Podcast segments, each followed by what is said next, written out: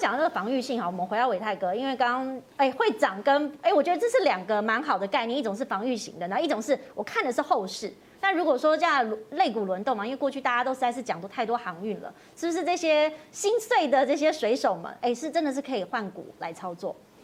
诶，我觉得航运股没有那么糟啦。从基本面来看，我个人觉得是没有那么糟，因为其实我特别去统做一下统计，就是第二季的 EPS 比第一季来的还要好的公司，而且营收累计营收成长百分之五十以上成长幅度的公司，其实我觉得航运股货柜三雄都在榜上，是。阳明、万海跟长荣都在榜上，所以我其实从最近期的货柜三雄的股价的一个表现，它没有跌破前低。也没有跌到半年线，有很多个股或者是指数都跌到半年线，所以我觉得这边来讲，之前还撑在船上的水手们这边可以不要这么紧张。嗯，OK 好，但是我想要稍微补充一下刚刚鼎耀所聊的那个故事，当冲。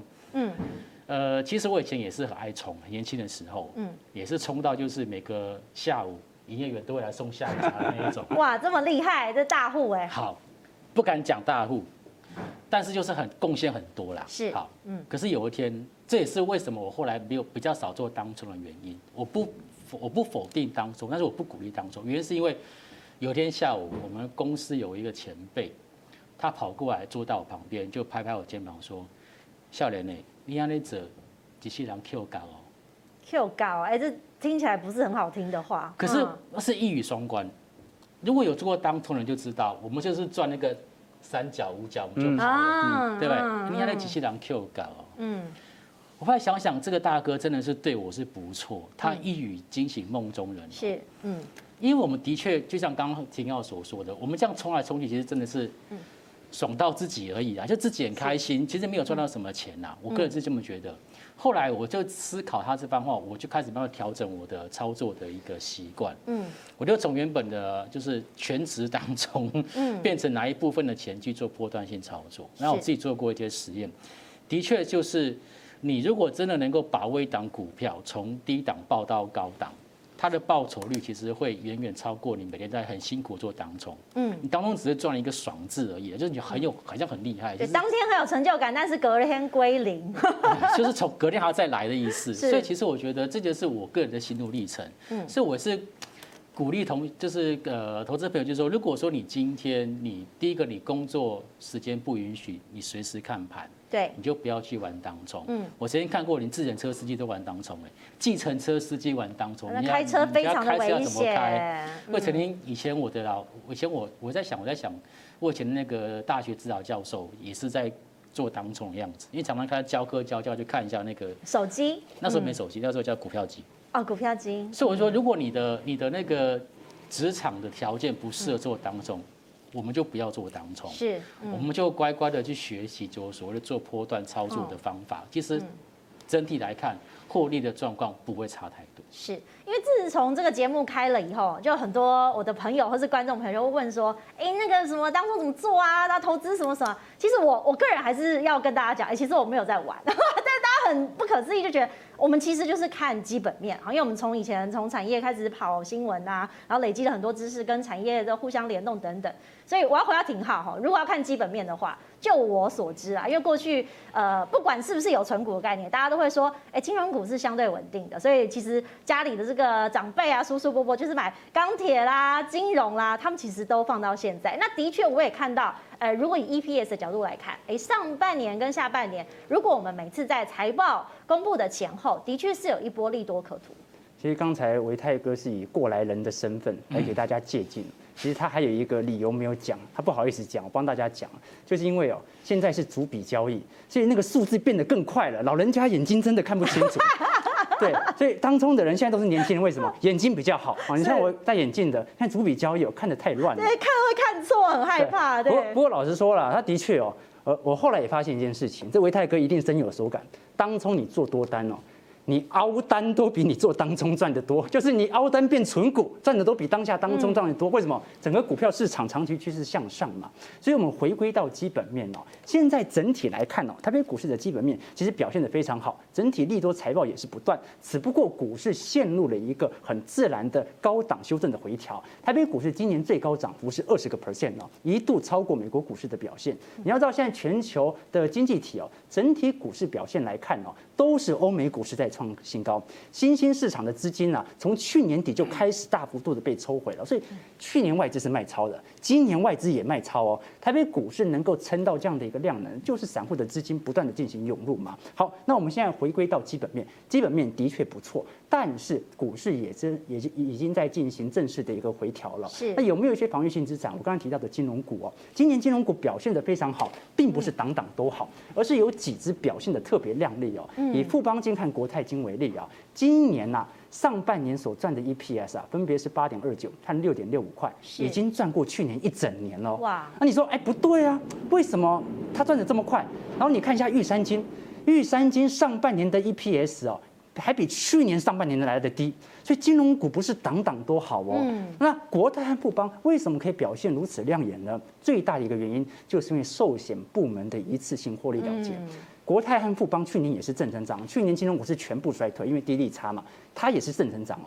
去年正成长是什么原因？因为它进行一次性的债券部门的获利了结哦，当资金。大幅的恐慌的时候，资金会从股市移转到债市。这个时候，富邦和国泰、人寿院，你看台北股市其实一堆债券型 ETF，不是你在买，也不是我在买，是谁在买？人寿业在买嘛？是。所以当恐慌性消息发生，大量的推高债市价格之后，它就进行获利了结。所以去年绩效不错，今年呢，它又大幅的出清了股票部位的获利了结，所以造成整体的 EPS 持续的向上。但是寿险业能不能长期的增长哦？这就要看本轮的牛市走多久喽，对不对？因为它是一次性的获利了结哦。反而你可以看到元大金的一个部分呢，二八八五哦。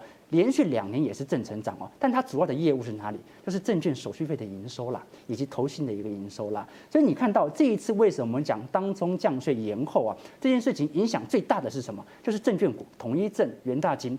那现在元大金哦，在七这个八月初的时候啊，大幅的一个下修。当时是什么？当时是因为认购阳明的股票啊，最后认赔，所以造成了当时元大。自己大卖自己的股票，你当时可以看到，那很有趣哦，就是说是元当时元大金暴跌的罪魁祸首，或者就是他自己啊？为什么呢？因为他要让自己的财报好看。为什么要这样讲呢？就是说他被迫卖掉阳明的亏损部位，但是呢，他大量的。以这个元大金的卖超的一个部位来平衡它财报上的一个损失，所以这是一个中长期的战略。短期来看，我的股价跌得很凶，没关系，因为我的基本面是好的。但是从中长期来看，我的财报你是没办法发现我今年在股票部位巨额亏损的。为什么？因为我卖掉我自己的股票补回来了啦。所以中长线来看，你会发现元大金的体质还是非常的不错的。你反而，我个人认为啊，可以在这个时间点呐、啊，做一些。资金的一些投入，我们从元大金的 J 值图来做观察。好，啊，这张图表是元大金的 J 值图哦，那是以周线为例哦，啊，这个中间的一个下修就是去年三月份的低点哦，黄色线就是 J 值，J 值呢是三个 K 值减掉两个 D 值，就 K D 指标的 K 值和 D 值哦，那它的用意是什么呢？寻找当下波段的乖离的低点哦，所以你可以看到每一次你只要在 J 值啊接近零轴的时候啊，也就是低于二十的时候，每一次买进。每一次都帮助你买在当下波段的一个低点，所以你随着当中降税的延后啊，元大金虽然这一次暴跌之后还没有大幅的反弹哦，即使利多讯息已经回来了，所以这个时候我反而觉得啊，可以趁机来捡一些便宜啊。其实从中长线来看，金融股一直都是体质不错的一个族群，为什么？因为升息的效果啊，迟早会发生，迟早都会这个消息迟早会释放，所以整体来看利差一定会持续的扩大。那我们刚才还少谈到一档股票是玉山金。是。玉山金哦，本身在今年都还没办法突破去年年初的高点，嗯，那是什么原因呢？其中一个原因呐，第一个就是放贷部门还没有大幅的获利，现在利差还是很低嘛，还没有升息嘛，那我赚到的放贷部门的获利就没办法增大。那第二点是信用卡这个营收的一个衰退。啊，因为因为玉山信用卡有一个很大的一个营收来源是海外旅游啊，现在没办法海外旅游嘛，但是你想想看哦，随着疫情的复苏。这些利空迟早都会变利多，事情在往好的方向走。我们买股票哦，不是说永远都要追高啊。对于金融股来看的话，就是逆势交易。金融股买股票只有一个逻辑啊，捡便宜，越便宜要捡得越多，它不会倒的，它是特许产业。你只要衡量自己投资的一个资金的一个部位，能不能循序渐进的向下建仓，让你的成本居摊即可。对，其实刚刚讲到这元大元大金跟玉山金，我也蛮有感的，因为其实玉山金呃过去两年在销金的部门哈做了很多这个现金回馈的优惠，但是呢，这去年全部都砍掉了，所以我也看到身边的朋友很多朋友全部都减掉，也许就是可以从生活面的这个投资现象来观察。那当然刚刚也讲到了券商，所以曾经待过券商的维泰哥是不是特别的有感哈？如果证交税好，尤其是在股市这么热，刚刚我们讲到这个最大的这个成交量哎七八千亿的时候。其实最大的这个赢家可能就是券商喽。哎，对，我现在回想到我们过去在薪资的结构上来讲，其实本薪不不高，大多数大概都是要靠这一个奖金，而奖金其实跟整个资本市场的成交量有关。哦，所以我觉得，看像这一次，呃，一旦议题抛出来，就是说可能当中降税要要终止了。马上券商公会就跳出来，就是反弹，就说如果你要降低这个东西，可能就是要做比他的补偿。所以我觉得接下来其实只要成交量不缩，我觉得证券股也可以留意。是，所以非常感谢维泰跟秦浩今天跟大家解析政策面呢，其实相对的可以多做关注。未来呢有更多新的讯息，也请您持续的锁定。我是刘姿玲，我们再会。